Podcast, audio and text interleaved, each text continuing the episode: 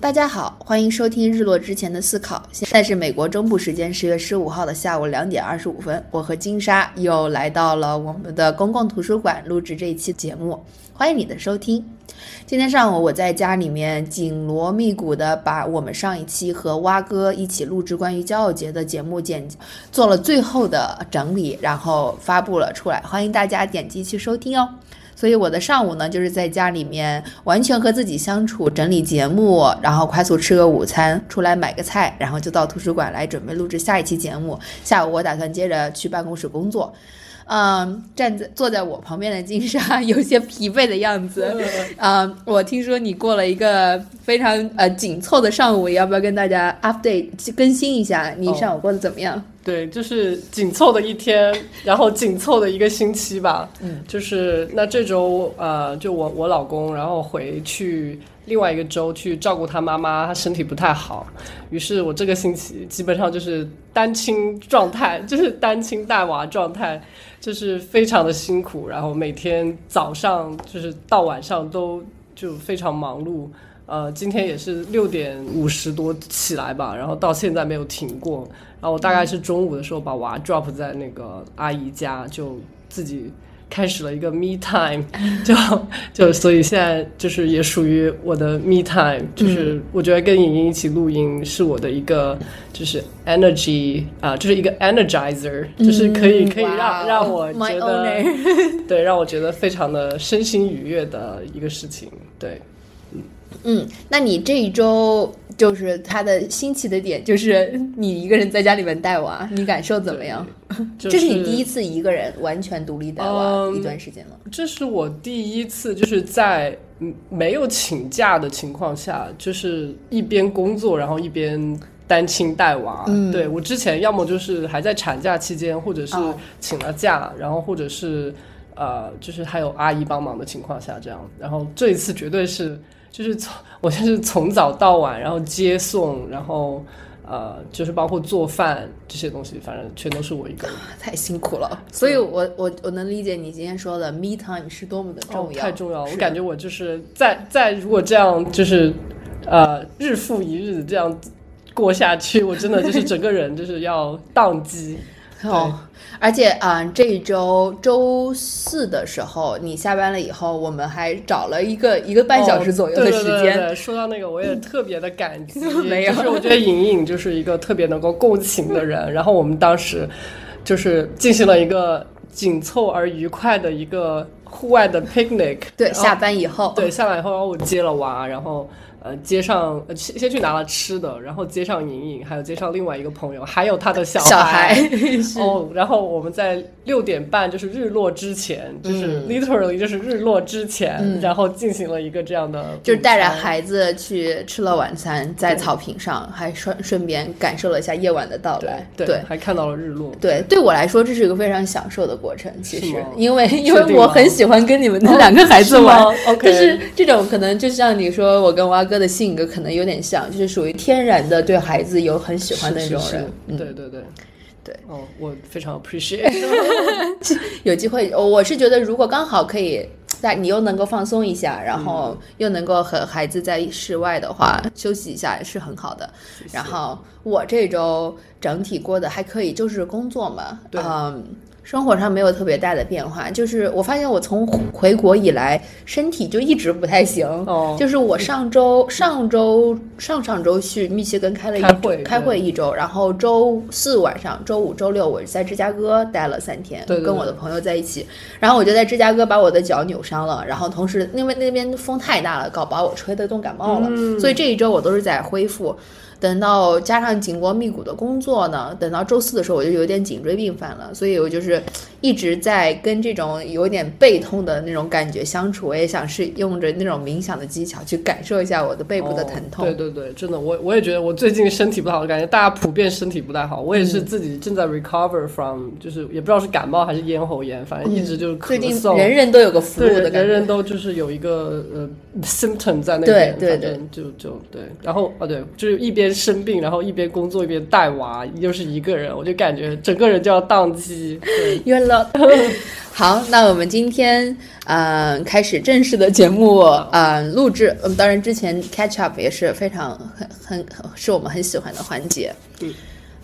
是今天这期其实我们攒了蛮久的，就之前呃莹莹回国差不多八个星期吧，然后我也是四月份的时候有回去一趟，跟父母相处了大概三个星期，然后后来我父母又过来美国这边又住了大概两个月的时间，将近。嗯，然后在这个中间呢，就是我和莹莹不断的就是有短信交流，就是呃，我们都有各种各样的就是感想吧。然后我们就想说攒到一起来，就是聊一聊，呃，跟父母相处，而且尤其是久别重逢以后跟父母相处，有有没有一些什么感想或者收获？对的，呃，在我回去之前，我们录制了一期播客，分享我在美国四年，我待了四年以后再回国的这期间的一些变化，也请大家点击收听两期前的那期博客，就是亲人们一个不一样的我回来了。哦，对了，我们现在到了年底，要到了冲业绩的时候，所以我们要努力的录制播客。加更，然后希望大家可以点赞、订阅，一键三连。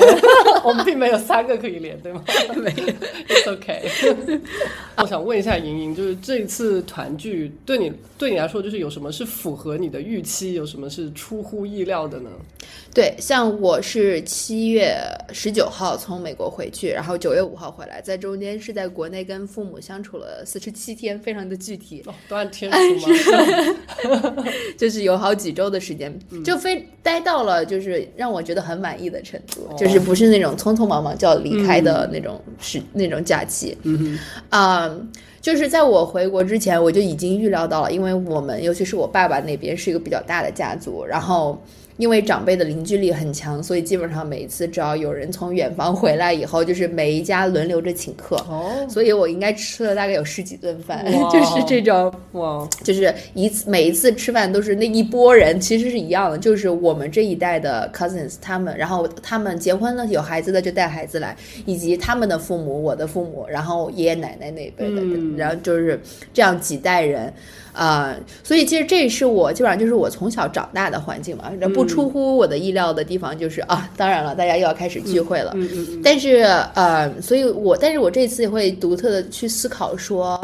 嗯，不是每个家庭人多的时候都是这么团结的，然后让我感受到其实长辈的凝聚力真的。很重要，就是能够让这一家人，因为不是有血缘就代表你们是团哦，结是的，是的，啊、然后长辈的凝聚力很重要。然后我就开始思考，因为我们家现在有两个呃老表，就是 cousins 嗯啊、他们有孩子了，就是。呃，我的姐姐是有一个儿子，然后我的妹妹有两个儿子，现在都很小，然后我就很自然而然的成为了就是阿姨的那一辈，哦你就开始思考哦，如果有一天我成为一个长辈，我想要下怎么样可以让下一代更团结，怎么样可以让我们这一代更团结，尤其是先准备好红包，啊准备一摞红包。那你这次回去，哦，对你还没有结婚，所以没有结婚，也没有赶上过年的时候，不用给红包。但是我在这个回去 good timing。good 你 timing 如果是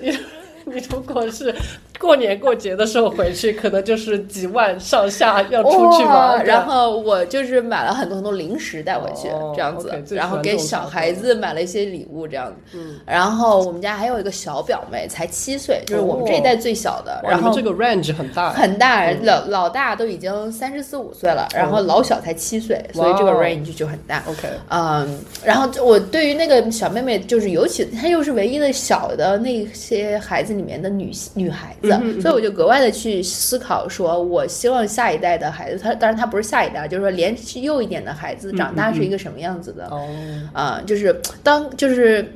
开始思考，从开始从长辈的角度思考，我希望我们家的。啊、小侄子、小侄女、小表妹啊，哦都长大成为一个什么样的人？哦这样，所以我会给他们买一些书啊，哦，我印象尤其深刻的是，我就给临走之前给我的那个小表妹买了一本关于科学家的书，是因为我大概可以预计到，在我们那儿，因为我们是安徽人，然后嗯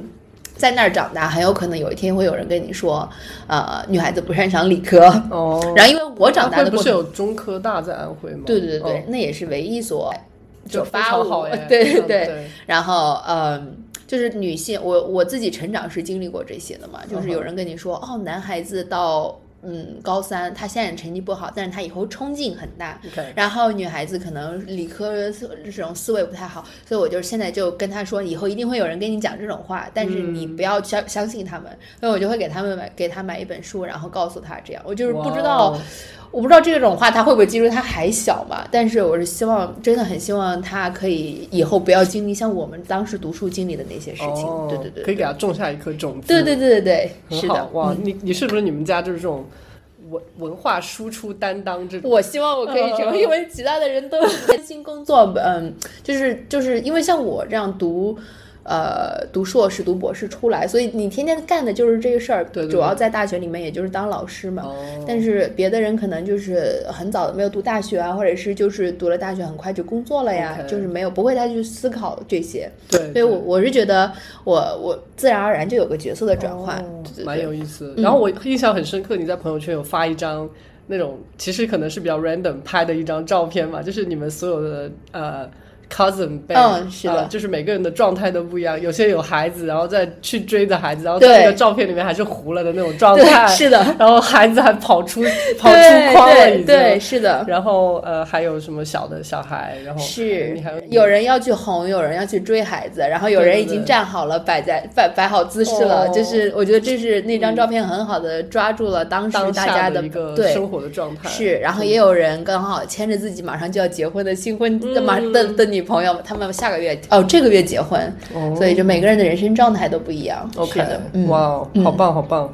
嗯。啊、那金莎，你在之前回国，以及父母这一次又来美国跟你们团聚，有哪些是你意料之中会、啊会发生的？嗯。对，我觉得回去的时候，好像我在上一期里面有讲吧，就是回回到我父母的主场的时候，回国那一次哈，就呃，我基本上可以预料到，因为那是他们第一次见我的儿子，就是他们的孙辈这样，呃，所以他们可能会就感到非常的惊喜，然后又非常的就是。嗯，怎么说呢？一个全新的体验吧。然后再加上我父亲，因为刚刚退休，基本上是我回去的前一天退休，然后呃，他们可能会就是比较溺爱我我儿子吧，就是 turn out 也确实确实是这样子的，呃，他们是怎么个溺爱法？就是从你的角度，就是而且我觉得很有意思，就是因为我父亲从从小对我都非常的严厉，嗯嗯，但是我会发现他对我儿子就是非常的慈爱那种，就是 他就是要怎样就依着他那种，嗯所以我有点理解就是隔代亲是怎么回事，嗯真的就是他会把一些可能在我身上他觉得应该要弥补一下的东西，可能会哦实施在我的下一代这样子。哦，那他在跟你相处的时候没有溺爱你吗？哦，没有没有，现在也不溺爱我你。父没有没有，我父母非常的严厉，对我从小就是很少就是表扬我，所以、所以我为什么就是我感觉我的那个 爱的语言中间之所以有那个。就是 word of affirmation，就是用言语来表扬，可能是因为我小的时候就很少被夸赞吧，嗯，对，然所以你会格外的需要这个。对对对对对对，但是哦，我发现我我父母见我儿子，就是他只要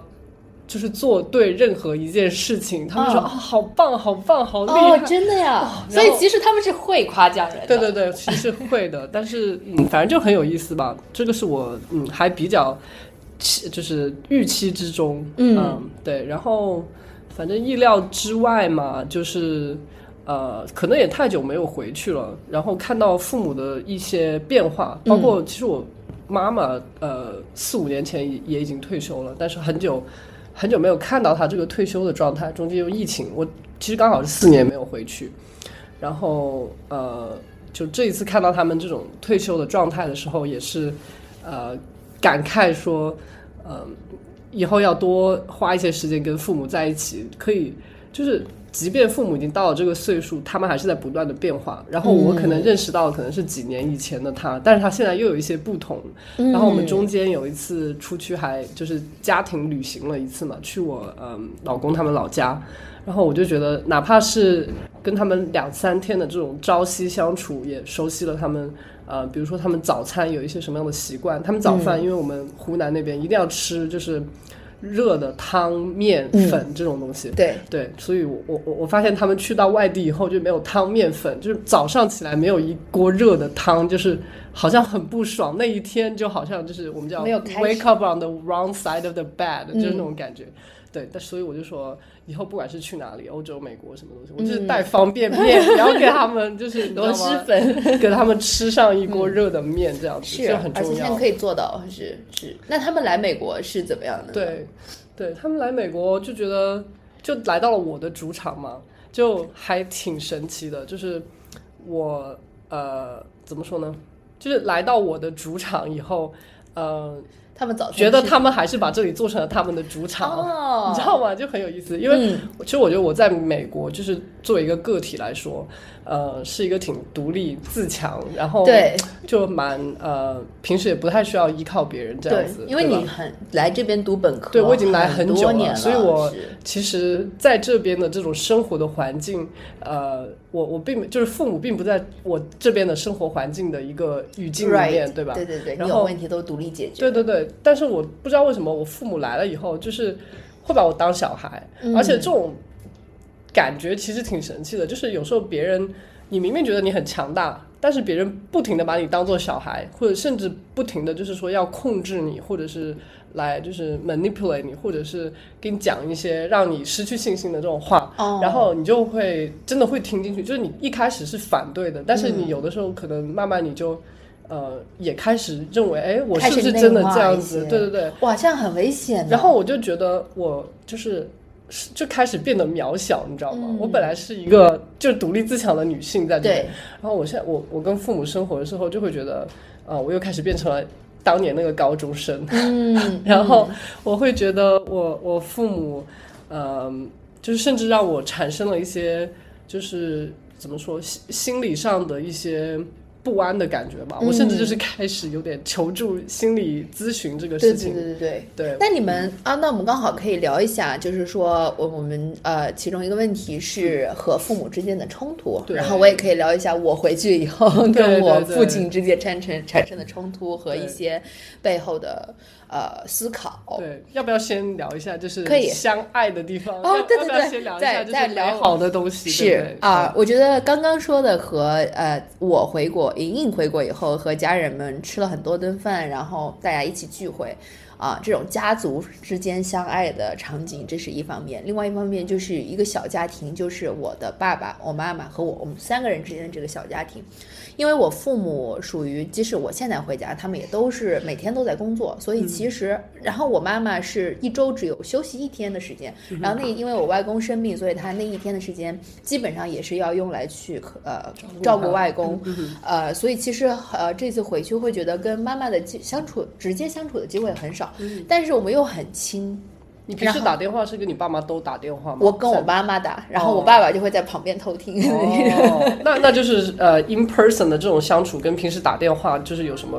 差别呢？啊，没有，就是会 in person 会讲的更多一点，会更多。对对对对对，就是你妈属于那种。就是平时有事没事就喜欢跟你唠唠的那种，就是一些非常 insignificant 的事情也会跟你唠一唠，会说一说，然后也不是，昨比如说昨天晚上他会说哦，你要不要给外公点个外卖，就是这样子，然后我就觉得很开心。如果他向我求助，我有任何可以我做的事情，然后呃，所以我觉得是我们之间是在之前回家之前，我是跟他表达过，我觉得我们之间沟通有变少，然后我希望我们可以更多的保持沟通，因为他工他退休以后，现在又开始重新工作，所以就会忙一点。然后我就说，我还是希望我们可以多沟通，所以就是我们是在刻意的保持一种训练一样，就是即使生活中的一些小事儿，也也我也会发到群里面啊，然后说，哎，这是我的晚餐，你看这个怎么样？这样子来保持这种沟通的节奏。对。然后我跟我妈，然后我妈就中间她跟我道歉，她说，哎呦，妈妈觉得很对不起你，这次回来都没有专门花时间陪你。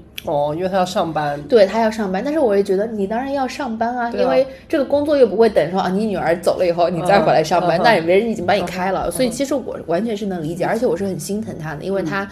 做的是体力劳动，且他的工作休节假日都用来陪我外公了嘛，嗯，所以然后最后在我下周就快走的时候，我妈就请了一天的假，然后就说今天我就陪你，然后那天早上我记得我好像是因为我们家那个老表就是 cousin 聚会，我喝了点冰啤酒，我的胃特别不舒服，然后我们早晨就。呃，先去医院看了一下医生，就是说，哦，我这周日就要走了，然后我要坐几天的飞机，这样能不能给点药，或者打个点滴，让让我让我的胃舒服一点，就是没没有什么大的问题。然后呢，我们两个就看了医生以后，就去超市里面。买点吃的呀，然后我就说，哎，我想回回美国之前吃一顿汤圆，然后这次回来我还没有吃水饺，就是一些很琐碎的小事儿，我们就在超市里面采购了一波，然后我们就回家了。回家了以后，然后才九点钟、十点钟左右，我妈说，那咱们就开始吃一点吧。嗯，然后。我妈妈开始煮水饺，然后我们两个就是边吃边聊，就是聊一些非常琐碎的事情，就是啊，你是怎么想结婚这事儿的呀？然后啊，你对你在美国的生活啊，我的朋友啊，然后我们还会聊我们的播客啊，这样子。然后吃完了以后，我妈就说：“哎，咱们也别，咱们也别刷碗了，就睡吧，就是 take a nap。”因为我想象中，我妈妈永远是那种很自律，就是我这今天要把这个事儿，这个我饭做完了以后，我就要把碗洗干净什么的。但是我发现她处于放松模式的时候，她也不愿意洗碗。其实我觉得就是妈。呃，他以前作为母亲给我表现出来，就是这些东西我都能 handle，就是我会把这些弄好。其实他有累的时候。对对对。然后我当时那天我就是在床上睡了一个非常放松的午觉，这种感觉非常的好，甚至是因为我回家过了四十多天，但是只有那天的午觉使我格外的放松。嗯。是因为你的妈妈在身边，哎呦，我说这我都快哭了。哦。然后就是因为。因为就这种感觉很难替代，因为我现在在美国，就是不管我白天过得怎么怎么样，但是我晚上经常会做噩梦，所以我觉得可能是因为你作为一个在外面生活的人，然后离开了家庭，不管你怎么的强大独立，呃，你把生活各方面努力的去平衡，做好自己的事情，但是，呃。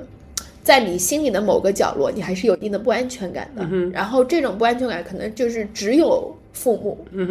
和那种陪伴才能够 healing。嗯哼我觉得应该是这样子的。是 我有的时候觉得，我不知道为什么，就是我会在某一些呃非常 random 的 moment，然后我会觉得，哎，我还有我上面还有爸爸妈妈，哦，你知道吗？就特别是。就是当你自己成为爸妈的时候，你就是不停的脑子里面只在想，就是为你的下一代要怎么怎么样。然后，其实我觉得这个东西就是真的是双刃剑。其实就是比如说，当我父母到美国来的时候，嗯，我就会有一段时间就是开始想要依赖他们，我就是自己可能也变成了一个他们的孩子这种感觉啊。但是就是这种依赖，有的时候又让我产生了一种。你知道吗？其实也是我自己把我自己推向了这条道路，仿佛是把自己交给了一个不知道可不可以。对，就是就是就是当我把我自己当成一个独立自强的人的时候，我是什么想法？versus 就是当我把自己变成一个他们的孩子，我可能进入到的那种心态。嗯，那我可能就是他们说什么我就要去做什么。哦，就我就把我自己就是你知道吗？就交给他们这种感觉。嗯，对，所以我。对我，我可以理解你这种感觉，就是回到家里以后，而且真的就是我回到我父母的主场，就我也很放松。对，我就真的觉得，就是所有的事情，包括包括我自己小孩的事情，就是他们都可以有一个人可以在那边帮我 take care of。对，有个人顶着，有个人顶着，真的就是我觉得很，就是哪怕其实我有时候看到我父母跟呃他们的上一辈，就是我爷爷奶奶那一辈，其实我爷爷奶奶他们已经呃。八十多岁了哈，就是身体也不是很好，我爷爷腿脚也不方便，我奶奶听又听不见，嗯，但是我奶奶就是长期以来就一直信佛，所以她有就是冥想啊，每天都有打坐这些东西。其实她每天就是生活在自己的世界里面，就是打坐，你知道吗？但是真的就是感觉上面有有老的一代。就是哪怕只是做一个精神的支柱，就很不一样。是的，就哪怕他就是 physically 不能帮你做任何事情，他也不能帮你做饭，也不能帮你就是做任何贡献。对，但是真的就是 mentally 对不一样，它就是一个像港湾一样的存在，真的是像港湾一样。对对对。所以，我我我就是，尤其像我回去，我常常会回忆起来的画面，就是哦，晚上了，我父母在家里面啊，我们吃完饭了。然后散完步了，然后在家里面就是大家都洗漱，该洗漱的洗漱，该读书的读书，该看电视的看电视，大家都在那个客厅里面那种非常放松的场景。我觉得这些回忆就是特别会给人安全。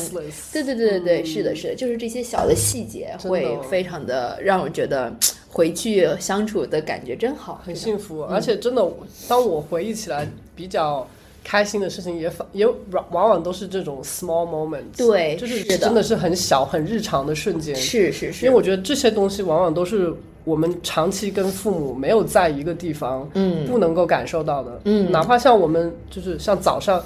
早起，然后可以可以出去嗦个粉，我们那边叫、哦 就嗦个粉，然后然后回来以后，然后又去做一些什么一天的琐碎的事情啊，嗯。像这种事情，我甚至觉得就是这种鸡毛蒜皮的家庭小事，甚至给我带来一些幸福的感觉。是的，是的，我我这次回去啊，当然我待会儿要问你跟你父母相处的那对，相你爱的时候，，sorry。对，就是这些小事，呃，是我让我让我幸福的来源。但是我又像你刚才是一个双刃剑，我常常会回家的时候，我有的时候会觉得很容易被这些小事消耗掉。就是你的精力神都用在搞这些小事儿上了，嗯然后你嗯需要，但是如果你因为我回家不用特别专心工作嘛，但是我在想的是，如果我是一个全职的工作者，然后我又跟父母生活在一起，然后其实就需要找一个平衡，去找到一个是享受这些小事儿，一边又是有一个完整的精力去做自己的工作和家庭，如果有自己的家庭的话。那那你看到你的 cousins 他们嗯是怎么样做到的呢？他们也不知道他们有没有做到啊，呃因为陈家的 cousins 呃就两个嘛，两个都是女嗯孩子，一个是比我大一两岁，一个是比我小两岁。嗯我一个是属于完全很独立的状态，OK，啊、所以就也都是工作，两个人都是工作。对比如我的姐姐是她跟她先生都工作，但是嗯她会更迁就孩子，所以她的工作属于那种相对比较灵活，嗯可以准点下班，如果需要的话。然后她先生是个程序员，呃，他们跟父母基本上是属于不是很太多联系的状态。哦，就是娃就是自己带，对都是自己。都是自己带，因为孩子哦已经六四五六岁了，开始上学了。哦对，嗯然后妹妹就是，呃，自己是个全职妈妈，在家里面带两个孩子这样子的，然后也比较依赖父母吧，就是父母偶尔会伸手帮个忙。对对对，我我自我的感受是他他完全被生活的琐事包围了，嗯就是很难找到自己的时间这样子。对，就裹挟了。对，就是被裹挟着往前走，然后主要是扮演作为妈妈的角色这样子。嗯，，OK，对啊，嗯，那金山你，嗯，在过去的这段时间和父母相处的时间里面，你有什么想要 capture 抓住的小美好的时候？嗯。嗯。我想想，呃，对啊，就是我刚才讲的那些呃生活中的一些琐事吧，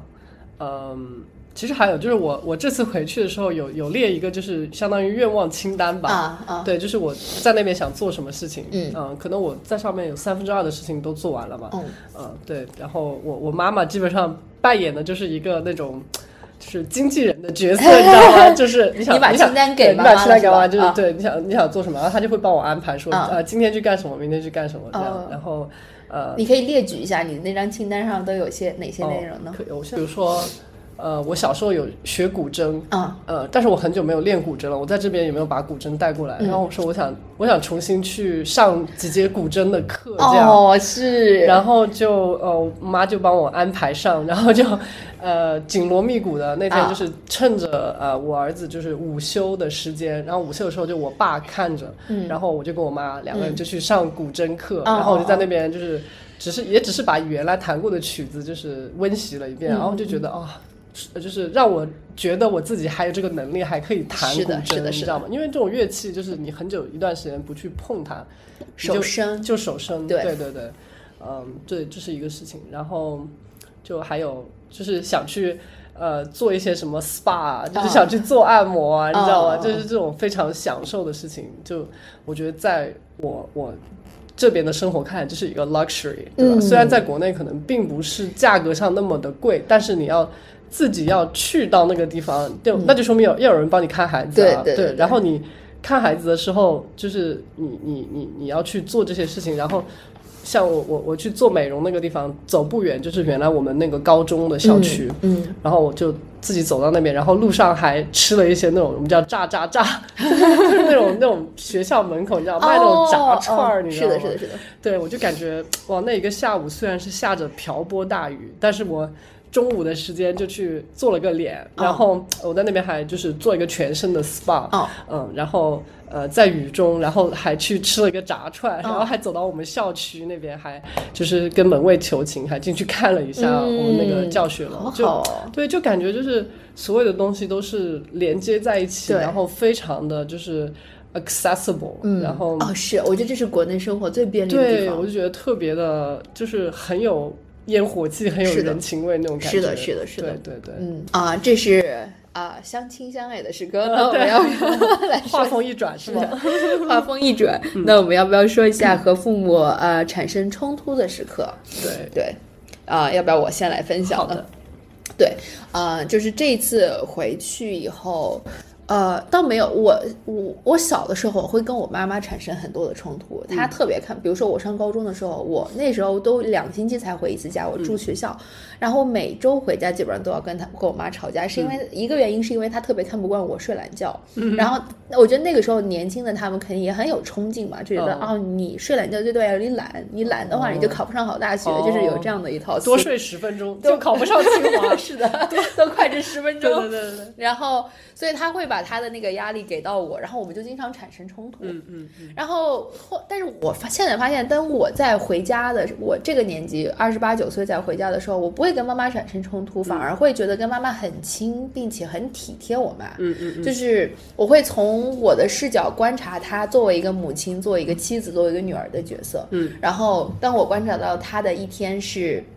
早上六点钟起床，嗯然后六点到八点这个时间段，他因为我爸在单位是吃饭的话，他是家里面带盒饭带饭过去吃，所以他早上要做好早餐，然后再给我爸做准备好他的午餐。嗯。然后这个时候至少一个小时已经过去了，然后在他因为我外公身体也不好，然后我们住的特别近，所以他也要去外公外婆家看一下你今天药有没有准时吃啊，今天身体感觉怎么样？差不多这些都结束了以后，就已经八点了，八点到八点半他就要去自己去开电瓶车去上班，哦。八点半到五点半，五点钟这个时间段，如果忙一点，可能到五点半、六点，他是他的工作时间，所以他其实干体力工作的，其实也很疲惫。嗯嗯。然后其实他中午是中午和晚餐都是在他工作的地方解决，他们有工作餐。五点半回家了以后。理论上还要给我爸准备晚餐，这个时候我觉得他已经很疲惫了，啊从早上到现在就是一直那你爸就是退休状态，基本上。我爸就是上班，他也要去上班啊，啊也要上班但是他家里面至少做饭这个环节，他是不参，之前啊是不很少参与的。对对对。呃，他参与的可能比如说打扫家家里面的那种地面啊、扫地啊，他很爱干净，所以我爸参与的是这个环节。嗯然后直到有一天，我妈会跟我爸说：“我觉得太累了，你能不能自己做晚餐？”嗯所以当我回家以后，我会比较心疼我妈妈，我就说：“那晚餐我来弄。”嗯。可是我做的东西呢，就比较清淡，然后也没有像，可能也不是像我妈他们做的那么好吃，然后或者是我爸也吃不惯我做的东西。然后有一天晚上在饭桌上就产生了一个冲突，嗯，就是他一开始在我做饭的时候，他就已经对我做的东西有点不太满意了，嗯。然后等到晚上产吃饭，大家在在桌子上吃饭的时候，他就跟我妈说：“明天你做。”就是这个意思，就是意思就是说我就是变相说你做的不太好，对，是吗然？后我当时可就很火呀，嗯嗯嗯因为我觉得我做了饭，嗯是我表达爱的一种，不我但没有 appreciate，你不但不 appreciate，、嗯然后即使你有意见，你应该用尊重的方式表达出来，对对对对而不应该这样 picky 这样子。然后其次是我做晚餐的目的是希望我妈妈回家可以吃到饭，嗯哼，是希望她不用再花额外的时间做饭。然后你还要让她去做饭，明天说明天你做，并且你觉得。啊，凭什么呀？凭什么不是你你自己做呀？然后我当时就反驳的说了一句：“我回家不是为了服侍人的。这这句话也比较 harsh，我觉得他回过头来再想，也是我希望跟我爸爸道歉的地方，就是让我爸当时可就火了呀。他说啊，我觉得他心里面的潜台词是老子养你这么多年，啊你现在回来跟我说你不是来服侍我，对对对，那你回来干嘛的？是的，那你吃我的回来穿我的是吧？是的，是的，你要什么给你什么，嗯你现在跟我说这话，然后他当时就火了，直接在桌子上就是说嗯说啊，你现在这人情，你不你只是熟练的多了，然后你现在人情世故方面你什么都不会，你也不，然后那我是不是就我感觉我经常被我父母这么说。当时我在读博的时候，我觉得他们就是会在一些生活的这种。呃很很不不起眼的 moment 吧，然后就会 bring up 这个事情啊，就是就会说你书读多了，哦或者说我最怕听这种对话了说你你 你书是从那个屁眼里读进去的吗？就是这种话，你知道吗？就是不但不尊重知识，还觉得你就是书书读多了脑子有问题。你就是就是非常不那个 street smart 那种。对对对对，然后我当时可就特别生气，然后那晚餐就闹得有点不欢而散，然后晚上我就一个人待在房间里面哭，嗯然后我妈就进来嘛，然后。然后我妈就安慰我说：“嗯哼爸爸是这么想的，他可能觉得你说的那个话，他心里面觉得有点呃难受，因为你觉得你没有，他觉得你没有尊重他。然后我就跟我妈说：“我很心疼你啊，所以我才要做饭啊。然后我妈妈嗯说：“我知道。”然后那个时候我们两个就开始哭，哦就是父母母女之间表达那种互相关爱的那种时候，然后惺惺相惜惺惺相惜是，然后直到呃，所以这时候就产生了跟我爸爸产生一种冲突，就是我觉得他对于自己拥有作为一个呃男性在家里面不用做饭，有没有一个特权的反思，然后也没有很体贴我妈妈，嗯就是在这方，因为他这么多年可能他都习以为常了，嗯但是我妈从来没有。提出说你应该要做饭，我很累，你也应该照顾我，除了我应该照顾你以外，呃，但是后面这个冲突是怎么解决呢？我不知道，就是像我们家基本上就属于哦，今天我跟我爸吵架，那这两天我们不说话，然后突然间有一天就不知道为什么大家对上眼了，就开始说话了就是觉得什么事都什么都没发生一样。但是后面我心里稍微平复一点，我觉得我做的不好的就是说，哦，我回来不是服侍你的，就是这句话，我觉得嗯确实说的有点刚，对，有点刚，就是话顶话，就是说出来了。OK OK，然后我爸呢，后面他也没有直接的就是说什么，但是后面他就开始自己做饭、自己洗碗，OK，让我觉得那行动。呃 对对哎对，你是用你如果是个行动派，我就觉得很我也很 appreciate，所以他晚上不管做什么，我都会觉得很好吃，因为我是无所谓啊，嗯。我是觉得。你做了就已经是你表达爱的一种方式了，对对对这比什么都重要。然后直到有一天晚上，他也会觉得哇，我上了班到五点钟回家以后，妈妈不用吃晚饭嘛，因为妈妈已经在工作的地方吃过，她就跟我说，我们今天晚上要不然随便吃点面吧，因为她觉得工作很累，所以所以回家你妈妈是中午晚饭都已经在公公司对那边吃了，对哦，然后回来还得额外给你们做饭，对，然后然后然后有的时候会参与吃一点东西哎，这样子，真的是，嗯。然后那个时候我觉得，你看你工作，你在办公室里面吹着空调，你回家也会觉得累，然后说我们要不要吃一下面条？那这个时候你就希望可以换位思考到我妈妈的那个角色。我觉得，然后我觉得这个过程是我用我们产生冲突，但是和解，同时我觉得应该也有反思的过程。虽然我爸爸从来没有说过这事儿，但是我觉得他用行动去表示，就是说我还是晚上希望做饭。但是我观察到的一个点就是，我妈有的时候比较惯着我爸，就是即使就是后面再过一段时间以后，他晚上回来又开始做饭了，然后我就会提醒我妈说，其实我们是可以自己弄的。哎，你有没有想过，就是你爸妈的这个 love language 是嗯不是都是同一个？就都是这种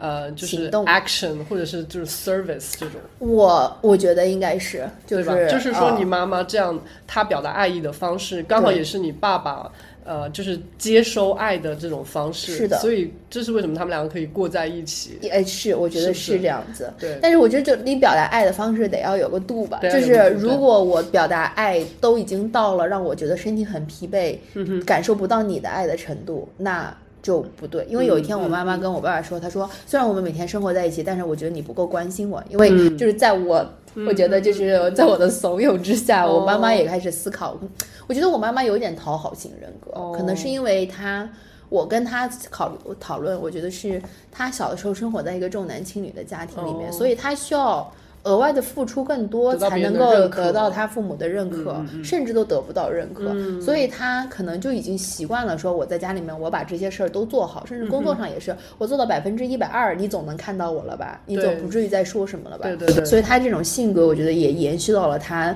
在家庭里面作为一个妻子的角色。对对对。然后我我我就是跟他说，我说你你可你不用做那么多，嗯你本来就值得拥有在这个家里面大家照顾你的这种，你因为你是个妻子，你是一个这个家庭的一部分，我们就应该彼此照顾，不是就是应该你照顾我。对对对，我觉得就是我会跟我妈妈产生这样的对话，嗯就是从现在长大以后去思考。我觉得你有一点想要取取悦别人，可能是因为你从小生活的环境太艰难了，对但是你可以不用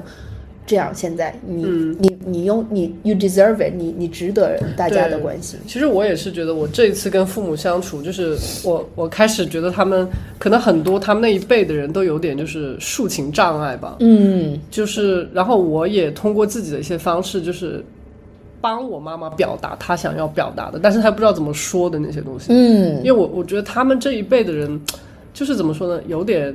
就是在表达一些激烈观点的时候比较 passive aggressive，我不知道中文怎么说，就是比较阴阳怪气吧。我我这么这么理解的，我觉得这是一个很好的有。点阴阳怪气，对吧？就是他们会给你一种，就是说，就是比如说要 criticize 你的时候，给你的那种感觉就是非常 personal，就是，嗯所以我呃，或者是他其实想要做这个事情，但是他又不直说，然后你不做这个事情吧，他就会用非常阴阳的方式，就是去让你感觉到你就是呃。就是不合他的意。对，不合他的意就是这样。然后其实是有一点呃控制型，然后也有一点呃就是阴阳怪气吧。嗯就是我我，而且我甚至我我妈这次过来以后，我我有一个朋友他在做。他现在在学习那个 coaching，这个，嗯。他他也在考执照什么嘛，然后我就要是那个 mentor 那方面的。对对对，有点对、他一个在德德国的朋友，嗯。我们的高中同学也是，上次我们讲了四个朋友之一，然后我还让我妈妈跟他就是有有一个呃 appointment，就是就是竖琴，就是讲他其实想要怎么样，嗯。对，就是竖琴是说束就是缚我的情感，不是哦，表述述的述，就是对表述情感的一个障碍吧。嗯。对，因为可能他们这一代的人并没有。呃，小时候并没有被鼓励要去说出你自己的感想，对。以致到了大的时候呢，他其实这个 desire 他还是一直在这里的，对但是他不会怎么说出来，他更不会用一种让你特别能接受的方式说出来。是的。对，所以嗯，往往 Exactly，、对我我跟我妈妈也产生这样，不过我们是在讨论另外一个长辈，然后就是觉得他现在对他的父亲有点命，就是有点不太好，不太尊重他的父亲，然后因为父亲已经特别年长了，然后我的想我就跟我妈妈说，我觉得是因为你们那一代的人长大的过，因为环境可能本来就很艰苦，没有人给你们表达过爱，所以你不知道怎么爱回去。对对对，然后爱的表达是我给你个拥抱，我给你鼓励一下你，就这东西在他们的生活里面，他们自己没见过。对所以等到他们成为父母，以及现在成为五六十岁这一代人的时候，对。就就会阴阳怪气嘛。对对对我妈妈还好妈妈，我我不是说你啊。对我，因为我有发现，我爷爷奶奶就是对我爸爸妈妈就是这样的方式。后来我就发现，我爸爸也是用这方式来对我。哦他们有一些提高了，但是就比如说我爷爷，他其实很喜欢出去钓鱼，嗯但是有时候我爸爸并没有很多时间去陪他钓鱼，嗯然后他这时候就会非常，呃，怎么说呢，就是。就会让我爸爸就是 feel bad，如果他不出去钓鱼的话，你知道吗？哦，就让你觉得对对对，就是让他感觉就是他没有就是一做到很呃怎么说呢足够，就是永远怎么做也不够这种感觉。哇，这样好难受、啊。对，然后我爸妈也会让我有这样的感觉。嗯，对，你们之间有产生冲突吗？就是我们刚才聊、哦太多了，我感觉冲突太多了。简单的哦说一下就可以。就很多吧，嗯，就是就拿近了的说吧，比如说他们在我这边住的时候，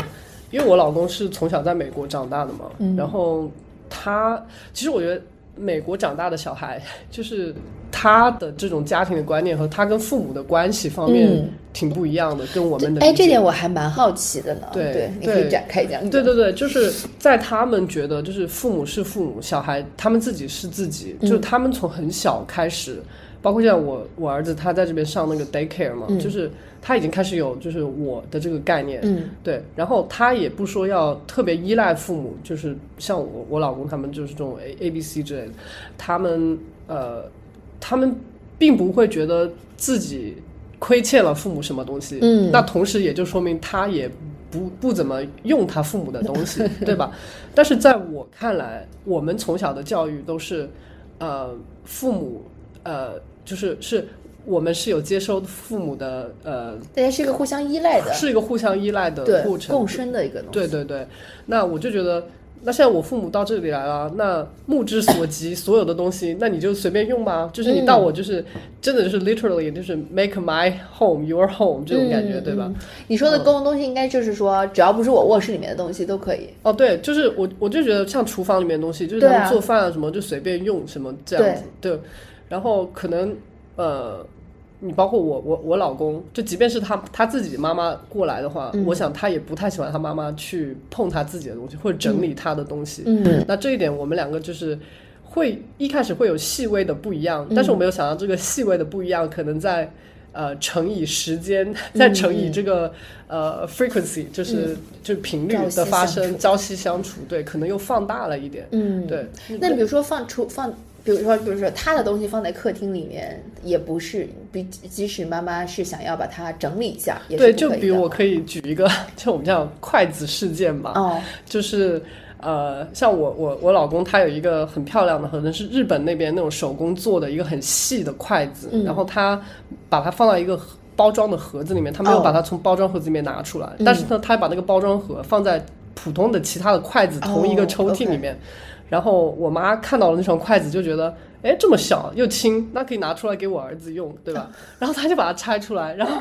就把它洗了，你知道吗？还有那个哦包装盒就是扔掉了。哦，然后对，然后我老公就是看到这个就是那种非常无语，然后有一点点生气。哦，因为这是他特别珍贵的一个东西，他是对他特别珍贵，他首先气的点是，呃，这是我的东西，为什么你要拿？嗯，然后第二，为什么你拿了，你还把它自作主张还扔掉，了？哦，对，盒子扔掉了，然后他其实气的第三点就是是我的一个反应，嗯。就是我觉得我妈妈并没有做错什么，就是哦。她看到了这个东西，就是就是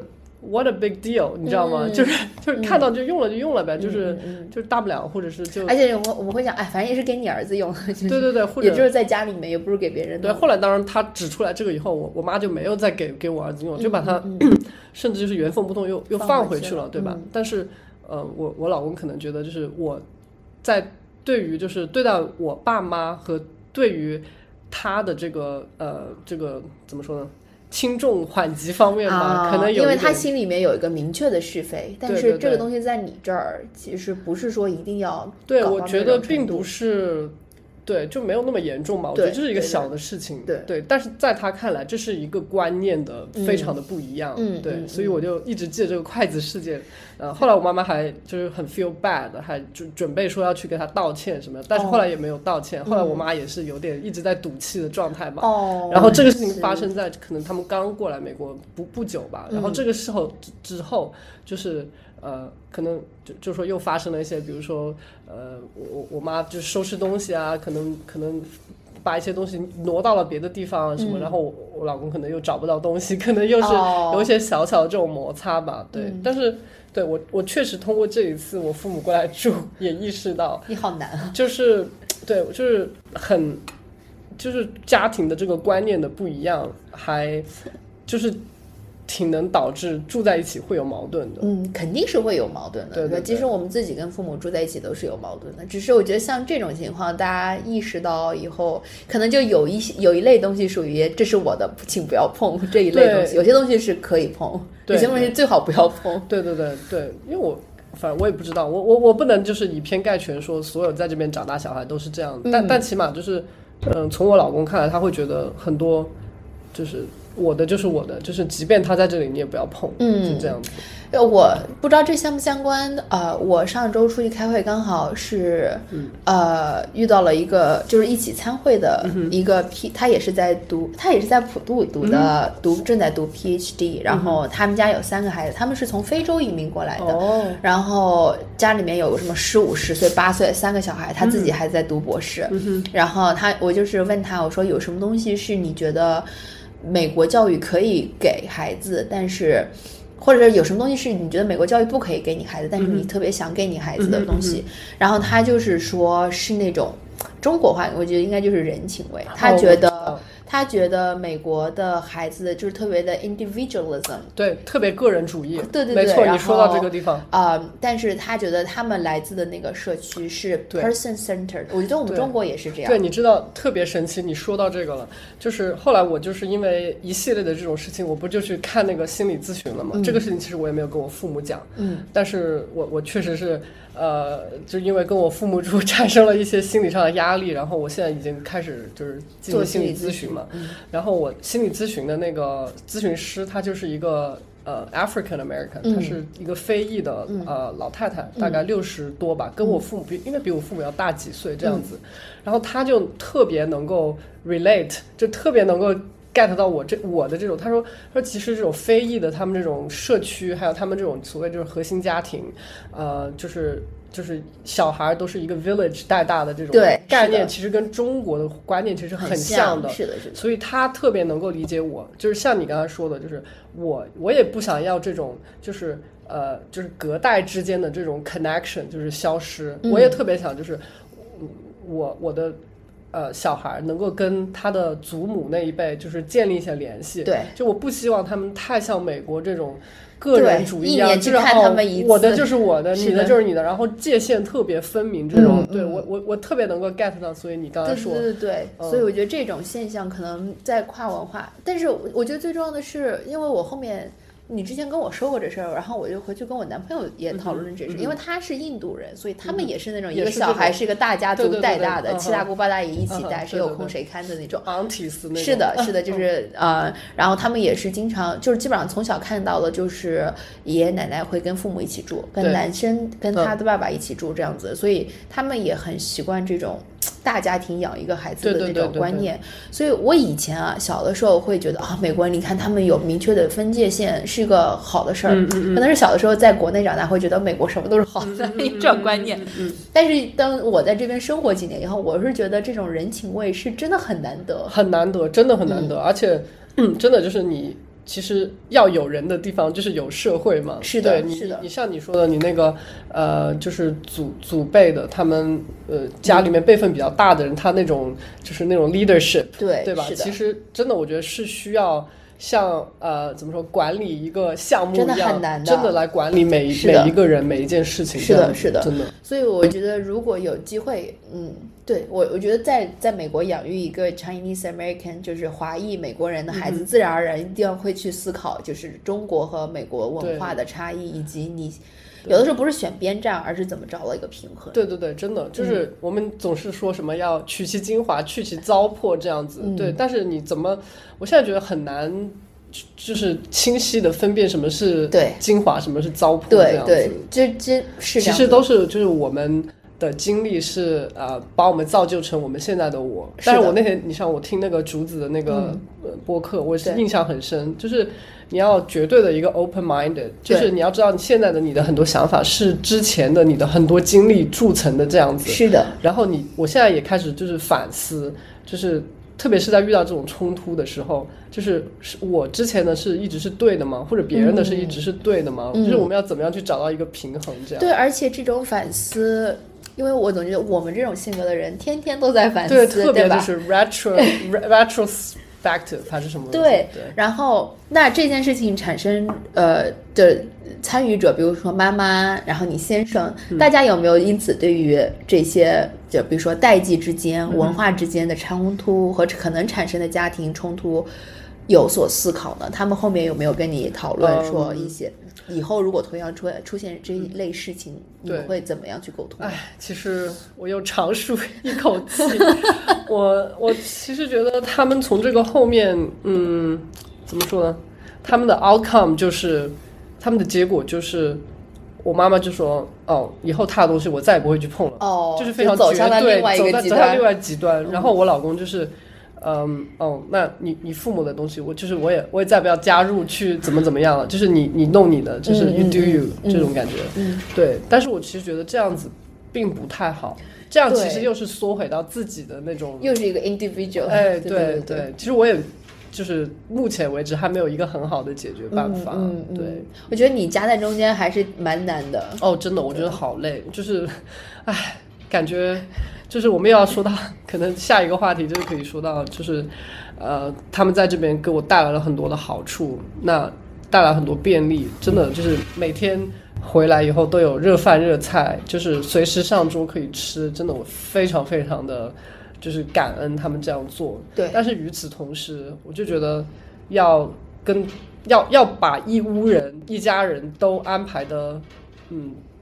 都感觉自己很很开心快乐，就真的蛮难的。因为我在公司的工作就是呃做那种项目管理嘛，我其实觉得在家做的这种项目管理也很难，你知道吗？真的就是从每个人就一到了周末就是。要想说，呃，给大家安排点什么活动，嗯，对，然后又要保证大家有一定的，要有自己的时间，要有自己相，大家一起相处的。你写到一个特种兵式的周末，在某个地方。对对对，我真的就是每周末就开始特种兵生活，你知道吗？从早到晚，然后就是又要又要安排到，哎，我父母可以有单独的时间可以去游泳，因为他们喜欢，因为我不知道国内可能他们的夜生活都进行到比较晚吧，就是。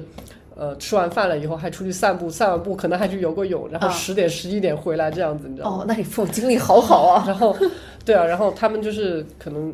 每每每天需要这种独自己的时间嘛，出去运动，对，然后又要，因为他们又要，呃，到了周末，因为其实他们过来整个整个时间我也没有请假，也没有休假，也只能到周末跟他们相处，所以我也要保证有一定的 family time，嗯，呃，对，要就反正时间要。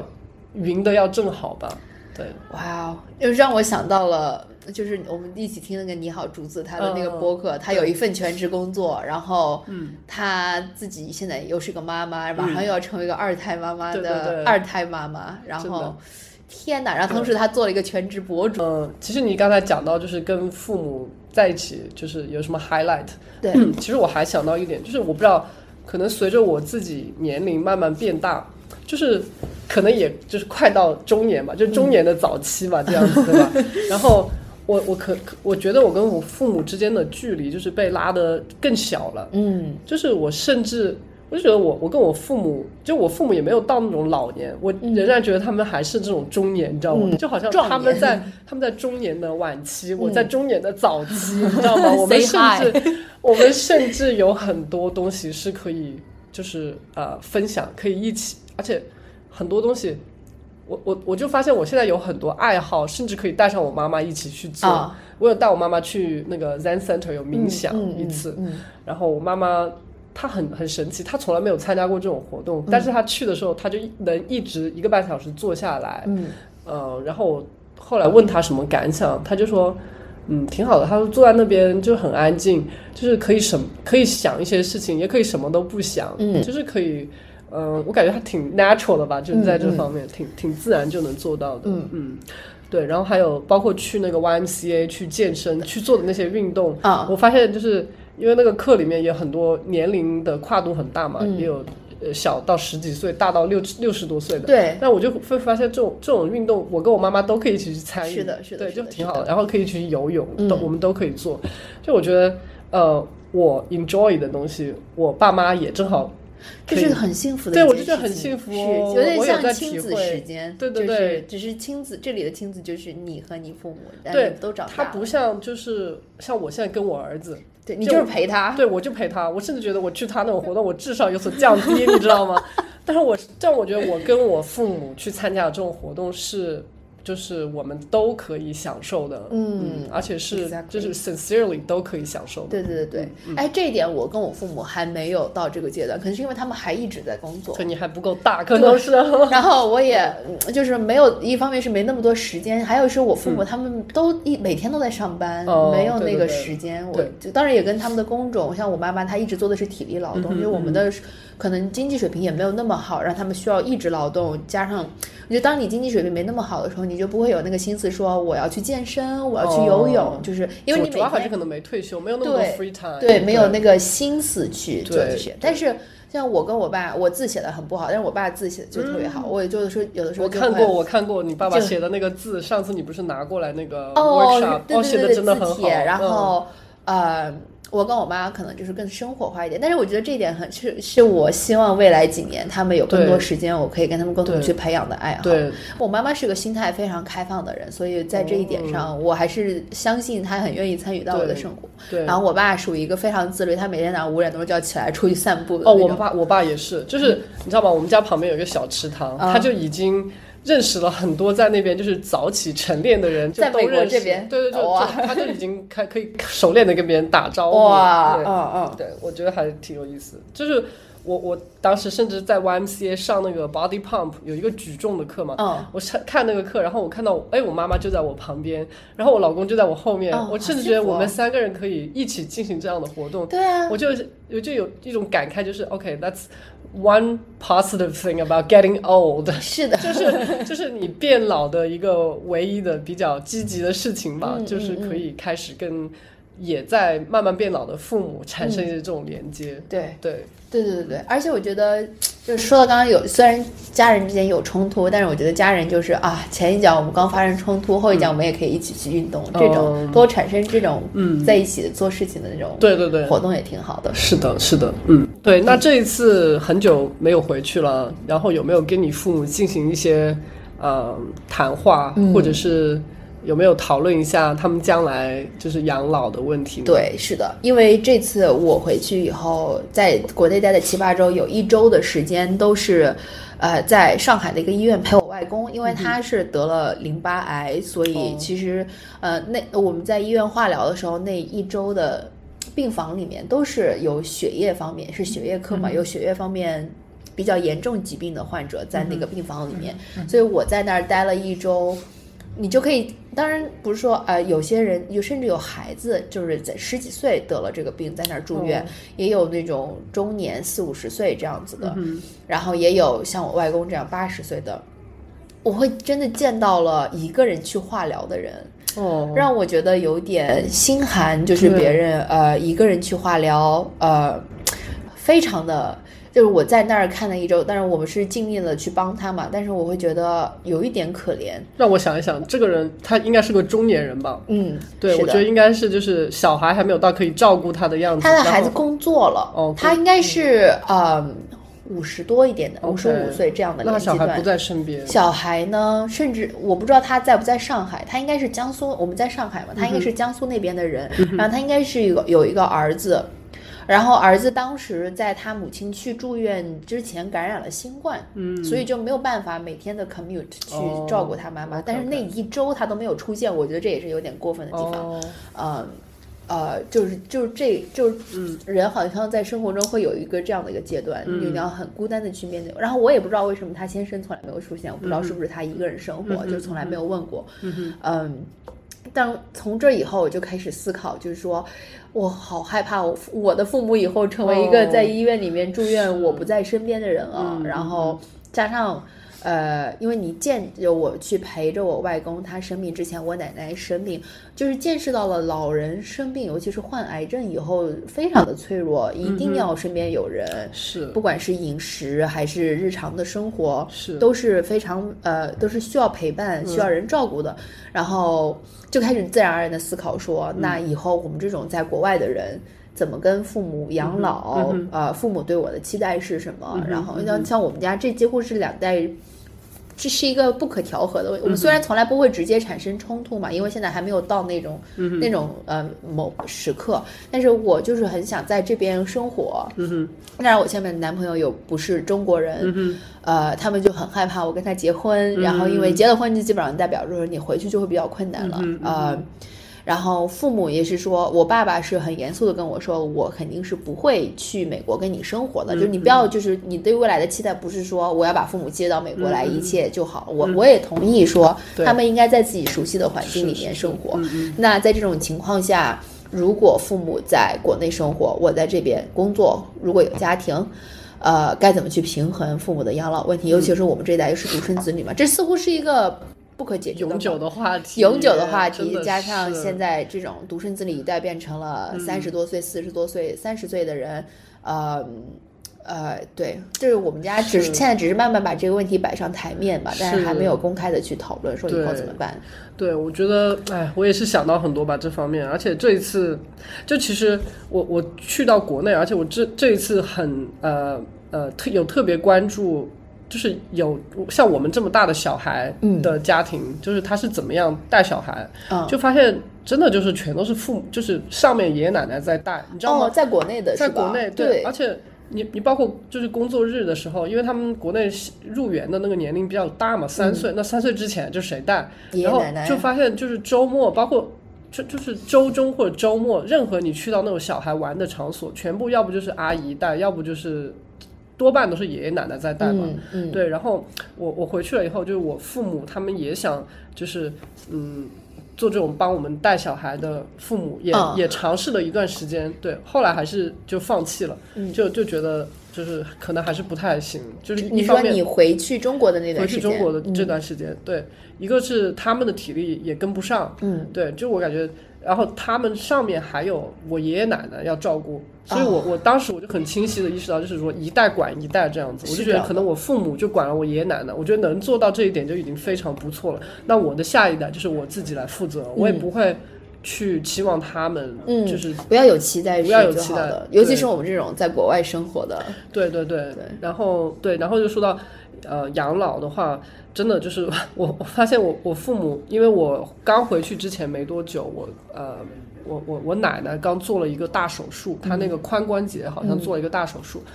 然后有一段时间就是需要有护护理的人员在那边，每天就二十四小时就是陪床，嗯，然后我我父母甚至还会跟我说，你像这样的陪床的人员，呃，是多少什么几百块钱一天，对对怎么怎么样，对，就他们会留意一些，说了这个事对，留意一些这种信息，嗯。然后潜台词就是说到时候我们如果这样了，我们就是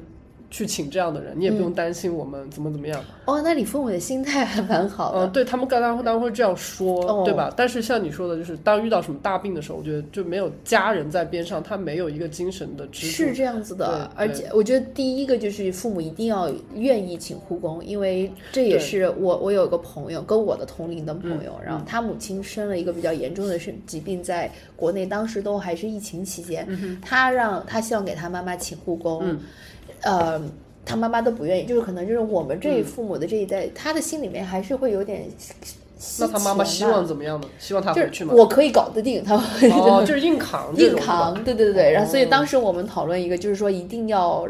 让父母开放这个心态，不要珍这一点。，我我爸妈就是他们非常明确说，养老应该是社会化一个问题。嗯，就像我们之前有讲过，就是我觉得得包括带小孩和嗯养老都应该是一个社会性的分工责任。对，你像我们独生子女，因为很多现在就是。呃，就移民，包括在国内，呃，移移居到大城市的越来越多嘛。那那在可能小城市一点的父母，到时候怎么养老？对，就嗯，其实我觉得真的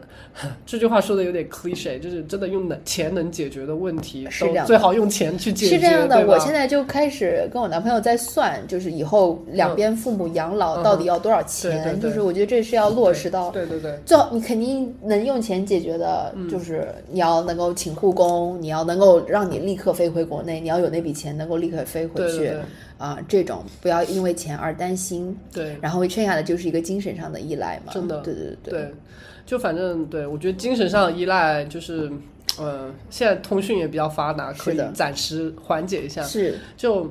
真的，我我我这么 多几个月的相处下来，就是明确了两点：第一就是要多赚钱，嗯，第二就是一定要身体好，一定要多锻炼。是的包括也跟我父母这样讲，就是一定要好好锻炼身体。是就我觉得父母的身体好，真的是子女最大的福气。我们家有个典型的例子，就是呃，我爸爸的父亲，就我爷爷，嗯他之前体检可能会查出一些小的问题，他就马上，他之前出现一个相对比较严重的问题，就是脑血栓，嗯呃。应该是脑血栓，反正就是出现的症状就是你嘴巴开始有点歪了，说话说不清楚了。然后等到他发现这个症状的时候，都已经就是他已经感受到，已经说话说不清楚了。然后那个时候还是疫情期间，家里面人就抓紧就是治，是因为他自己停掉了高血压的药。OK OK，然后他觉得应该没什么症状了，然后停了一年多以后，然后慢慢的积累产生了这种症状。然后医生就跟他说，你不能喝酒啦，你要呃烟还可以抽一点，反正就是也不要抽太多。嗯嗯他真的是完全的自律，嗯嗯呃，什么不能吃什么吃，然后多吃蔬菜。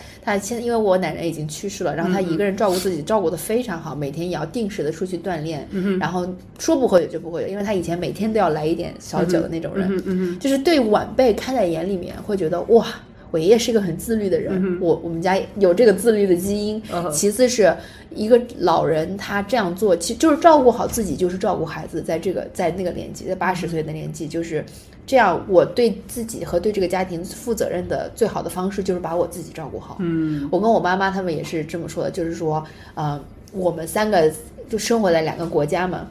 就是每个人都要把自己照顾好，才是对这个家庭最负最大的贡献对对对对。那像我父母已经明确的说了，不会过来跟我住。那不知道你父母在金山，你觉得你这你父母在这方面的心态是怎么样的？和如果他们愿意的话，你会不会把他们接过来呢？嗯，我觉得呃接过来是可以，但是可能不会朝夕的住在一起这样。另外买可以做同一个小区的呃，对对对对对，真的就是比较理想的房子，就是理想的生活状态，就是住的比较近一点。嗯当然，我觉得父母肯定也是不想跟我们住在一起的。嗯，他们是不想对。，然后这就就讲到，就是我进行心理咨询的时候，那个嗯，就是其实我觉得就有有点像跟一个长辈在说话嘛，因为那个呃非裔的老太太，嗯就她也她有一个嗯，她的岳父呃是 一百零三岁了，就她老公的妈妈，然后她老公的妈妈，呃她呃 sorry，她老公的爸爸一百零三岁了，现在仍然没有跟他们住在一起。对，然后她就跟我说了一句话，说，呃，当老人知道要跟你来住的时候，如果他决定跟你一起住了，就是他就知道他已经呃失去了他最后一点的自由。嗯，对，所以他其实从父母那边想，他是不会想要跟你住的，除非他就是实在实在实在没办法，他会想过来跟你住。是，对，而且他知道，就是一旦跟你住了，他就再也搬不出去了。嗯对，就是他会非常的依赖你，然后嗯他会逐渐逐渐的丧失他自理的这些能力，是的。对，他就再也搬不出去了。所以他知道，就是飞到最后，就是他可能、就是、我真的要死了。对，真的要真的要送终了，他可能会过来跟你一起住。是所以就是他一百零三岁的岳父，现在自己还能开车什么的，还能自己就是对颤颤巍巍的自己在那也做些吃的东西，反正，哎，就是我我就觉得嗯可能父母以后。就首先能不能来美国，这都是一个问号，对吧？对啊，长如果你身体有什么疾病的话，是不愿意让不放心让父母坐十几个小时的的。对对对，第所以我觉得，哎呀，还是很难嘛。然后，对，最近我也我知道我们公司啊、呃里面有一个高管，他是一个中国人，嗯然后他他就是提前退休了，嗯就他就回去呃国内照顾他，就是可能九十多岁的那种父母吧。嗯对，然后他跟他父母就都。呃，买了一套房子在那个养老院里面。嗯其实现在很多养老院其实就是那种高档的社区，嗯，嗯，对，所以 again 就讲到就要有钱要要赚钱，对。然后真的就是过去以后就呃，他那边有护工，就是那嗯种比较体力的活就可以外包给护工，但是你儿女还是要在身边，可能有些什么事情的话还是要照顾。是，对对我我我想可能这就是我的我的未来吧，有可能是。哦，我甚至就是在考虑说，要不要等我，如果我有孩子，我孩子长大了以后，他十几岁去上大学了，我就搬回去中国，然后我先生可能就是哦回印度，我们两边啊，对对对，来回这样飞，对对对就是这样子。对，Who knows 都有可能 Who。knows？对，但是我觉得始终一个就是要一定要让父母那一代和子女这一代都要保持积极开放的心态，接受任何一种可能性，及时表达自己的感受。对，然后，因为我们很难一步到位，几乎是不可能一步到位说达成自己想理想的状态。对对对，所以这一次其实我父母到美国来，我也是在渐渐的给他们，也不是说洗脑吧，嗯。就是想让他们渐渐的，就是看一下，嗯，我生活的这个社区里面有什么他们喜欢的地方，让他们感觉到就是自己是这里就是生活的一份子这样哦子。，sense of belonging。对对对对对，就我包括会给他们报了那种学英语的小组课，嗯对吧？然后嗯，会让他们就就从头到尾我就把我的车给我爸爸去开，他在这边倒是能 能，就是他挺喜欢往外面跑的，他甚至开了我的车，每天都能开二十二三十迈，就是去周边的地方，嗯，去去跑。我觉得他还挺自由的。其实我父亲挺喜欢在这边待着，他也觉得他可以在这边生活很长的时间没有问题。对我。主要是我妈妈就是不太愿意，因为我妈妈是一个非常善于社交的人，跟你一样，嗯，没也没有，就是她一个善于社交，但一个她还是比较喜欢热闹，嗯，对，所以她，所以她要有同行，就是怎么要就要有嗯，对，要有可以聊得来的人，她对她是这种比较外外向型的嘛，对，嗯，然后我我觉得可能。就是像你说的，这不是一个绝对的答案。对，就是每次在跟父母的相处的时候，包括每一次这种住在一起啊，或者他们过来你过去，就是都慢慢的就是嗯缩小这个 gap 吧。我觉得对，缩小这个对，保持沟通的心态，对，尽量多的创造共处的机会，对，这样子跟父母之间的话题啊，可能是一个永远说不完的事儿吧。就是我们。呃，这是这是一个最能够让人打开真情实感的话题，然后也我会把这期播客发给我的父母，我不知道你会不会啊，就是希望呃，如果可以最在最后跟父母喊话的时候，如果说你们在我的父母在听这期播客，哦，我现在想一想，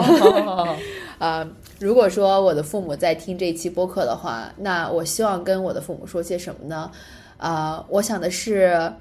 真的很爱你们，很感谢你们，啊！同时，如果我们现在都我二十九岁，然后你们也五十几岁了，在大家一起变老的这几十年里面，啊，我真的很开心可以跟你们一起变老，然后也可以，我希望我们可以啊，很真诚的跟彼此沟通，彼此的感受，彼此的想法，即使我们有不会。永远都同意彼此，我们会有很多冲突，甚至利益上的冲突。但是我希望你们可以给我更多的信任，嗯，